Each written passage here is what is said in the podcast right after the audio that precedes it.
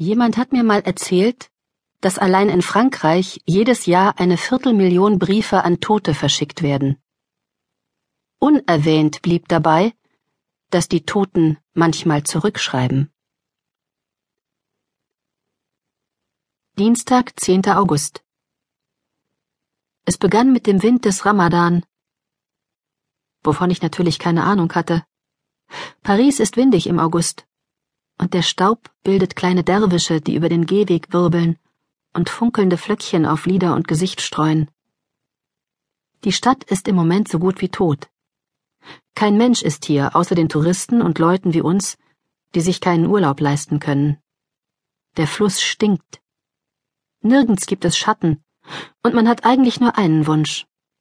Man will irgendwo barfuß über eine Wiese laufen oder im Wald unter einem Baum sitzen. Klar, Ruh weiß, wie es ist. Ruh ist nicht für das Leben in der Großstadt geschaffen. Rosette macht gern Quatsch, wenn sie sich langweilt, und ich mache Pralinen, die keiner kauft.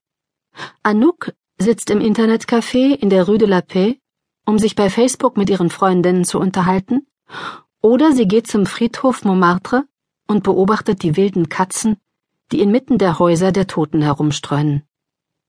Anouk ist 15 wo geht die Zeit hin? 15. In Anouks Alter hatte ich schon die ganze Welt bereist. Meine Mutter lag im Sterben. Das Wort Zuhause galt für jeden Ort, an dem wir mehr als eine Nacht verbrachten. Ich habe mit niemandem richtig Freundschaft geschlossen. Und die Liebe? Tja, die Liebe war wie die Fackeln, die abends an den Terrassen der Cafés brennen eine Quelle flüchtiger Wärme. Anouk ist da hoffentlich anders. Sie ist wunderschön, auch wenn sie es selbst noch nicht weiß. Der einzige Junge in ihrem Leben ist bis jetzt ihr Freund Jean-Loup Rambaud. Normalerweise sind die beiden unzertrennlich. Aber diesen Monat musste Jean-Loup ins Krankenhaus, um sich noch einmal operieren zu lassen. Er ist mit einem Herzfehler auf die Welt gekommen. Anouk spricht nicht darüber, aber ich verstehe ihre Angst. Sie ist wie meine eigene, ein kriechender Schatten, die Gewissheit, dass nichts von Dauer ist. Anouk redet immer noch von Lanquenet. Sie ist hier in Paris zwar ganz glücklich, aber die Metropole ist für sie doch eher eine Durchgangsstation und nicht die Heimat, in die sie immer zurückkehren wird. Mit der seltsamen Nostalgie sehr junger Menschen erinnert sich Anouk in den rosigsten Farben an die Schokolaterie gegenüber von der Kirche, an unseren kleinen Laden mit der gestreiften Markise und dem handgemalten Schild.